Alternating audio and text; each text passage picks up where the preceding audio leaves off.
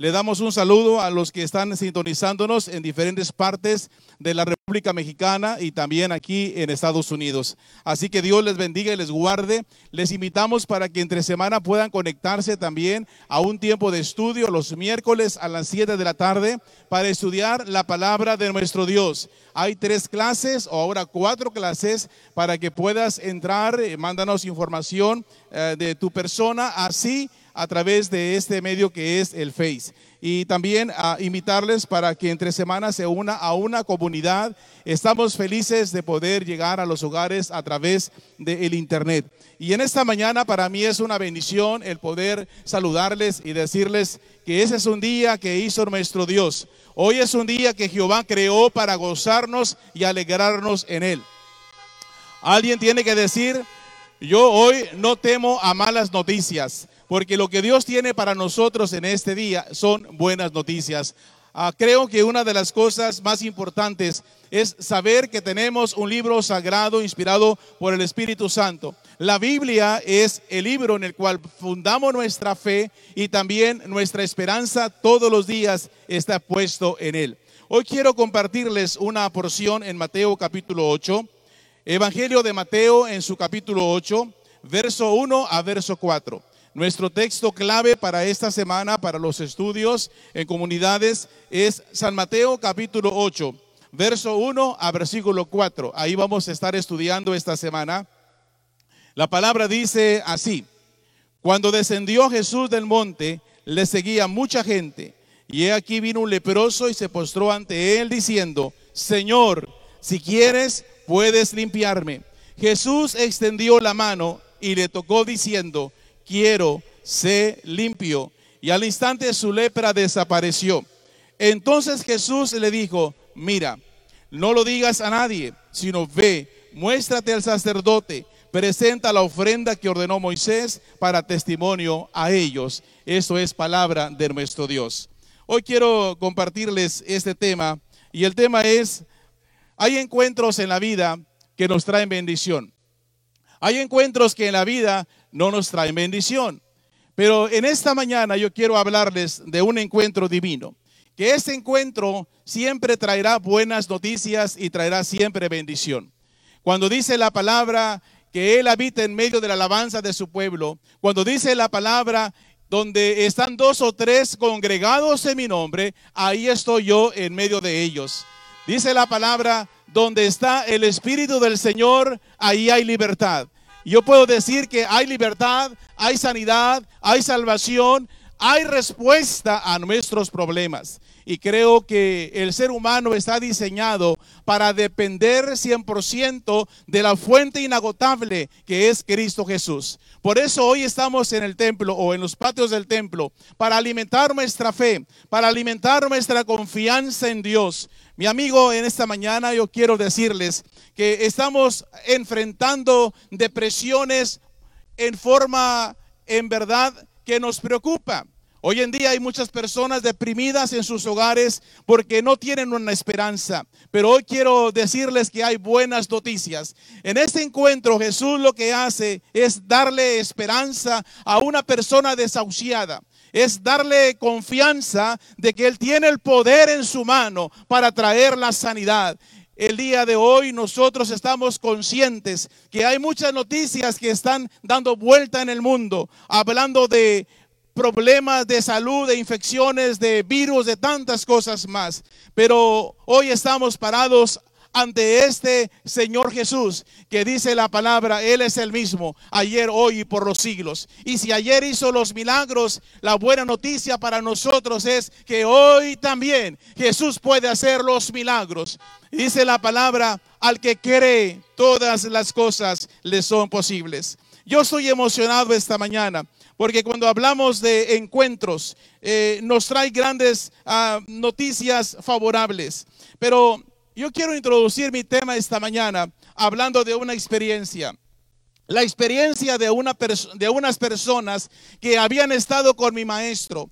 Eran discípulos de Jesús. La, la, historia nos habla que ellos habían pasado unos cuantos años en la escuela del maestro, en las aulas de mi maestro. Pero sabe, cuando Jesús fue a la, a la, tumba, dice la palabra, después de esto, muchos discípulos ya no le seguían o ya no andaban cerca de las enseñanzas del maestro. Y yo quiero introducir mi tema para decirles que este encuentro que nosotros hoy vamos a tener con Jesús se requiere de fe se requiere de, conversaciones o palabras que traigan y, que sean para nosotros una bendición. voy, a decirle de Lucas 24, verso 17. Dice la palabra de nuestro Dios y les dijo, ¿qué pláticas son estas que tenéis entre vosotros mientras camináis y por qué estáis tristes? Estos discípulos iban, dice la palabra, de camino a Emaús. Los discípulos habían oído y habían visto habían sido testigos de grandes milagros que el maestro había hecho. Pero dice la palabra, ahora esos discípulos están caminando, Jesús se empareja con ellos. Nosotros hemos caminado en caminos, en veredas, en los ranchos, y nos hemos dado cuenta que hay, hay, momentos en la vida en los cuales alguien se camina más rápido, se empareja y va al par de nosotros. Ese es el caso que estamos hoy hablando. El caso de los discípulos que van camino a Emaús. Quiero llamar su atención, mi amigo, mi hermano, antes de entrar al tema en esta mañana. Dice la palabra que ellos iban caminando, pero no solamente iban caminando, iban platicando. Pero las pláticas que ellos llevaban eran pláticas nada agradables o positivas de las enseñanzas que el maestro les había dado. Jesús cuando se acerca les pregunta, ¿qué pláticas son estas? Y dice la palabra, tú eres el único forastero, eres el único que no sabe lo que ha pasado. Entonces, esto me habla de que los discípulos que iban camino a Emaús, sus pláticas eran de lamento, eran de derrota eran, se acabó la enseñanza y nuestra expectativa de lo que el maestro nos había enseñado. Nosotros hoy debemos tener mucho cuidado, mi querido hermano, me refiero a nosotros como seguidores de Jesús. Dice la palabra que ellos cayeron en un error y es empezar a platicar entre ellos acerca de cosas que no iban alineadas a la fe que habían escuchado. Nosotros como creyentes en Jesús tenemos una palabra, es la palabra inspirada por el Espíritu Santo. Lo que hoy tenemos que empezar a platicar entre nosotros es, Él es el mismo, ayer, hoy y por los siglos. Lo que tenemos que empezar a platicar entre nosotros es que Él puede hacer lo imposible posible. Alguien dice amén esta mañana. Entré esta semana a uno de los cuartos de su casa y como no subimos mucho hacia este lugar, eh, entré a uno de los baños y dice, nada hay imposible para Dios. No hay imposibles, no hay imposibles. Y cuando esto lo vi, lo, lo atesoré en mi corazón. Yo lo sé, pero ahora me toca vivirlo. Hay cosas en la vida que sabemos, pero que tenemos que empezar a vivirlas. La vida del creyente es pasar de la teoría a la práctica. Y en este caso dice la palabra que Jesús se acerca y le dice, ¿qué son, qué son esas pláticas? déjame decirte que hay pláticas que nos llevan al punto de estar tristes. Y nosotros no, no somos creados para estar en tristeza. Nosotros somos creados para vivir en plenitud de gozo. Y el gozo lo produce la palabra, lo que hablamos, lo que conversamos, lo que dice la Sagrada Escritura. Y por eso Jesús le dice, ¿por qué están tristes? Sabe que nosotros como creyentes en Jesús sí vamos a pasar por tiempos difíciles. Mira lo que hoy estamos pasando en este lugar, lo que el mundo está viviendo en estos tiempos, tiendas cerradas, restaurantes a, medio función y, y puentes cerrados y tantas cosas más. De repente si nosotros practicamos mucho de esto, nos va a poner tristes. Pero hoy tenemos que levantar nuestra mirada y decir, Señor, tú eres un Dios soberano. Tú estás en control de todas las cosas. Nosotros dependemos de un Dios que sabe tomar control de todas las cosas. No permitas que en este tiempo la tristeza venga a tu vida. Que el gozo de nuestra salvación esté con nosotros. El gozo de mi salvación depende en recordar la palabra, en recordar quién está en control de todo lo que me rodea. Mi gozo está en saber que Él es fiel, que Él es fiel, que Él es fiel que lo que Él promete lo cumple al pie de la letra. qué bendición tan tremenda cuando los discípulos estaban caminando con Jesús. Estoy seguro que mi maestro cuando estaba caminando con ellos, estoy seguro que el maestro se les queda mirando a sus ojos y les dice, señores, ¿por qué están platicando estas cosas? Creo que en la vida tenemos que empezar a cambiar nuestro chip. Tenemos que empezar a cambiar, a cambiar nuestros pensamientos. Y la historia de esta mañana que está en Mateo 8, 1 al 5, de este encuentro, yo no veo en ninguna parte de esta escritura unas palabras de, tristeza, sino este hombre me enseña a mí la manera para yo recibir mi milagro. Esa es la actitud correcta que yo debo de tener. Lo que yo encuentro en esta historia son tres, cuatro cosas. La primera de ellas es, yo veo un encuentro. Y este encuentro, mis hermanos, es el encuentro con una persona que está desahuciada. El encuentro con un leproso. En aquel tiempo estábamos hablando que era una enfermedad terminal, no había medicina. Además era una enfermedad muy contagiosa. ¿No le suena esto familiar a lo que estamos hoy viviendo? No hay solución, es contagiosa. No te acerques, me puedes infectar. La sociedad empezaba conforme a la ley de Moisés a echarlos fuera del campamento de la ciudad. Ellos no podían convivir con la gente normal. Hoy estamos hablando, queridos hermanos, que esta era una enfermedad que en aquel tiempo existía. La condición de leproso entre los judíos eran, estaban siendo excluidos de la sociedad, excluidos de la familia. No podían estar entre la familia, con papá, con mamá, con el abuelo, con los tíos. Esto era muy triste.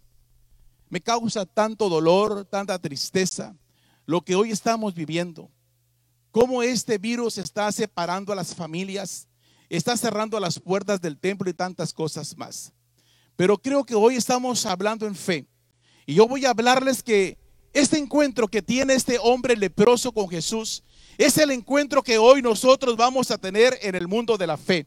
Donde vamos a hablar que si nos ponemos de acuerdo y oramos en el nombre de Jesús, nosotros seremos limpios de este problema que enfrentamos en nuestra sociedad. Mis hermanos, el concepto de esta enfermedad, algunos decían que era un castigo de Dios, que era a través del pecado que había en las generaciones anteriores. Esto es lo que se pensaba en aquel tiempo. Nosotros estamos hablando de que, ¿por qué vino esta enfermedad a nuestra tierra? Nosotros no lo sabemos. Lo que sí hoy podemos saber es que Dios tiene un plan detrás de esto. La actitud de este hombre leproso, dice la palabra, cuando ve a Jesús, se postró ante él. Hoy quiero hablarles acerca de que el leproso tiene un encuentro muy especial. El encuentro era algo tan hermoso, agradable, precioso, porque estoy seguro que la presencia de Jesús irradiaba seguridad, daba paz, daba tranquilidad. Este hombre tenía contados sus días, iba camino a la muerte, no había una solución para el hombre, no había una, una, medicina para la enfermedad, pero, pero estaba parado ante aquel que es el doctor de doctores, que es Cristo Jesús. Este encuentro es maravilloso. Hoy en fe nos encontramos también frente a este maestro llamado Cristo Jesús. Pero dice la palabra que cuando viene ante Jesús se postra ante él. ¿Sabe que me habla esto? Me habla de una actitud, una actitud de humildad. Este hombre se humilla ante Jesús. La palabra dice, Dios resiste a los soberbios, pero da gracia a los humildes. Dice la palabra en el Salmo 138, versículo 6, Jehová atiende al humilde Jehová atiende al humilde. Sabe que nosotros vemos en este hombre algo muy especial y algo ejemplar para nuestra vida. Este hombre se humilla ante él. Hemos hablado en estos tiempos lo que dice la palabra, si se humillare mi pueblo, sobre el cual mi nombre es invocado, y oraren y buscaren mi rostro, y se convirtieren de sus malos caminos, entonces yo oiré desde los cielos, perdonaré sus pecados y sanaré su tierra. Puede ver los resultados de la humillación, de humillarnos ante Él. Puede ver los efectos cuando nos humillamos ante Jesús. Hoy es el tiempo, amada iglesia. Hoy es el tiempo de venir ante Él y decirle, Señor, perdona mis pecados. Hoy me quiero humillar ante su presencia y reconocer lo que he hecho mal. Y sabe que en la Biblia encontramos algo muy especial. Este hombre cuando está humillado ante Jesús le dice algo muy hermoso. Señor, si quieres, puedes limpiarme. Hay peticiones que el maestro nunca dará la espalda. Hay peticiones en las cuales Jesús nunca cerrará las puertas para escuchar tales peticiones.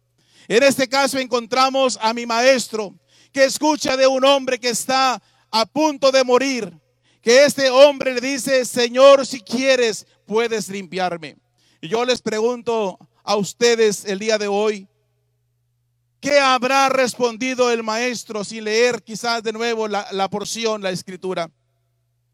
Qué hermoso cuando alguien viene y le dice a Jesús, Señor, perdona mi pecado. Si quieres, puedes perdonar mis pecados. Quizás el maestro da una sonrisa y dice, eso ni se pregunta. Claro, yo te voy a perdonar. Yo quiero lo mejor para tu vida. Amados hermanos, esta mañana, hoy nosotros tenemos que reconocer que esta petición el Señor es, es, es único para traernos la solución a nuestros problemas. ¿Sabe que este hombre lo que me enseña es que él reconoció el poder del Señor? De nuevo, él reconoció el poder de Jesús. Porque él puede sanar la enfermedad y porque él puede limpiar la condenación de la sociedad que había sobre este hombre. Cuando hablamos del poder del Señor Jesús, estamos hablando que ese poder es tan hermoso y maravilloso. Me llama tanto la atención porque en los evangelios encontramos momentos tan interesantes, donde dice la palabra que Jesús llegaba a la región de los, de, los Gadarenos. En esa región abundaban los endemoniados. Y dice la palabra que cuando él llegaba a esas regiones, dice la palabra, corrían los endemoniados, en este caso un endemoniado, se tira de rodillas ante Jesús y reconoció la autoridad y el poder de Jesús. Déjame decirte algo esta mañana. Ese poder libera. Ese poder sana. Ese poder salva. Ese poder es actual. Sabe que nosotros tenemos que empezar a tratar lo que dice la palabra. Hoy declaro que en el nombre de Jesús y ese poder que obtenemos a través del sacrificio mismo de Cristo Jesús nos libra de toda enfermedad, nos libra de todo pecado en el nombre de Jesús. Dice la palabra que cuando Él pide esto, la actitud de Jesús es inmediata. Dice la palabra, Jesús extendió la mano y le tocó. Y mi maestro tiene una actitud en la cual inmediatamente hace algo a favor de él. Dice la palabra, Jesús tocó a aquel hombre. La ley decía que nadie podía tocar a un leproso. La ley decía, nadie puede tocar. Le ponían campanas, le ponían ah, cosas para que sonara en su vestido, para que estuvieran lejos y escucharan que allá andaba un leproso. La ley Jesús la sabía, pero mi maestro está sobre la ley, está sobre toda cosa que el hombre puede poner como cosas que dice no lo hagas. Mi maestro sí lo pudo hacer. Yo no sé cuántos esta mañana estamos ya llenos de información del, de la pandemia y del virus y tantas cosas más. Nos dicen eh, seis pies, no lo toques, retírate y tantas cosas más. Yo sé quién sí puede tocar al que tiene problemas con el coronavirus. Yo sé si, yo sé, sé, yo sé quién puede hacerlo y ese es mi Cristo Jesús. Él puede tocar, él puede sanar, yo sé que el Señor sí lo puede hacer. Extendió la mano y le tocó. Cristo lo tocó mostrando que era más poderoso que la enfermedad. Mi Señor tocó a este hombre que estaba con la lepra. Porque en verdad Jesús tenía compasión de este hombre que estaba en esta condición. Hoy quiero decirles, queridos amigos, queridos hermanos, que al Cristo que yo predico tiene el poder para traer sanidad a las enfermedades. Al Cristo que yo predico tiene compasión por todos nosotros. Al Cristo que yo predico, Él tiene la virtud para limpiar toda enfermedad. toda enfermedad. Mi maestro dice algo hermoso. Quiero ser limpio. Hoy quiero abundar en esto y decirles la voluntad de Jesús es que el hombre sea limpio, sea sano. Nosotros no vamos a desmayar. Sus pastores creemos en un Cristo que sana. Y tenemos peticiones delante de Él y estamos esperando la respuesta. Porque Jesucristo es el mismo ayer, hoy y por los siglos. Yo tengo la esperanza de ver mi milagro. Quiero ser limpio. El leproso dijo, si quiero. La respuesta de Cristo a, a nuestras problemas es siempre afirmativa. El Señor Jesús siempre va a ser, si quiero, quiero que recibas sanidad. Yo quiero que recibas el perdón de tus pecados. El milagro, dice la palabra, fue inmediata. Fíjate que yo quiero subrayar en el versículo 3 de Mateo 8 algo interesante. Dice la palabra, la lepra desapareció. La lepra desapareció. Yo quiero decirles que, ¿por qué razón? ¿Por qué razón Dios nos dejó la palabra con nosotros? Mira, tu fe, mi fe, está basada en un libro que podrá pasar el cielo, podrá pasar la tierra, pero mis palabras no van a pasar. La palabra dice, todas mis promesas son amén y son verdad. Por lo tanto, hoy quiero decirles que lo que yo encuentro en la palabra esta mañana es que el Jesús tiene el poder para traer la sanidad a nuestros cuerpos. Y no te sorprendas que en este día escuches buenas noticias y que veas cómo tu cuerpo reacciona a cosas que has enfrentado a través de los años. Cuando nosotros vemos que Jesús responde, yo siempre he dicho que todo privilegio demanda una, hay una responsabilidad. El privilegio de ser sanados, de ser salvos, me trae una responsabilidad. Quiero que esta semana recuerdes Hebreos 12 a 28. Ahí en tu semana puedes recordar Hebreos 12 a 28. Dice la palabra, así que recibiendo nosotros un reino inconmovible tengamos gratitud y mediante ella sirvamos a Dios, agradándole con temor y reverencia. Así que recibiendo nosotros un reino inconmovible, dice la palabra, tengamos gratitud. Lo que debo hacer y tener es ser agradecido por las cosas que Dios me da. ¿Qué es lo que le pide Jesús a este hombre? Le dice, ve, muéstrate al sacerdote. Pero hay algo anterior, le dice, mira, no lo digas a nadie. Cuando, cuando viene esta frase a lo que se refiere es que hay que hacer el reglamento que tenía entre los judíos, ¿ok? No lo digas a nadie. Pero ve al sacerdote porque él tenía la autoridad de revisar y ver si en verdad estaba sano o no. Cuando yo estaba viendo este pasaje, me ponía a pensar eh, cómo los tiempos han cambiado, los instrumentos han cambiado, pero sigue siendo el mismo proceso. Una persona que hoy en día tiene ese virus, lo ponen allá apartado por no sé cuántos días, creo 300 días, no sé cuántos, no, estoy exagerando, ¿verdad? Pero le toman la temperatura, le hacen un examen y, y esperan los resultados y todo eso. En aquel tiempo era algo parecido. Ese hombre sabía que estaba en la lista de los leprosos. No podía entrar y regresar a su casa ni al pueblo. Pero había alguien que tenía la autorización para revisar al leproso. Y este era el sacerdote. Dice, ve y muéstrate al sacerdote. Cuando yo estaba leyendo esta porción, Jesús estaba siguiendo la ley. Pero mi maestro también lo que estaba haciendo era algo muy interesante. ¿Sabe que el sacerdote tenía esa autoridad y esa forma de, compartirlo? Y decir a muchas personas, hey, ¿saben? ¿Recuerdan a tal persona, tal leproso que, que estaba así, pues este hombre ha sido sanado. Ha sido sanado. Y nosotros estamos hablando que él tenía la capacidad para dar a conocer las buenas noticias.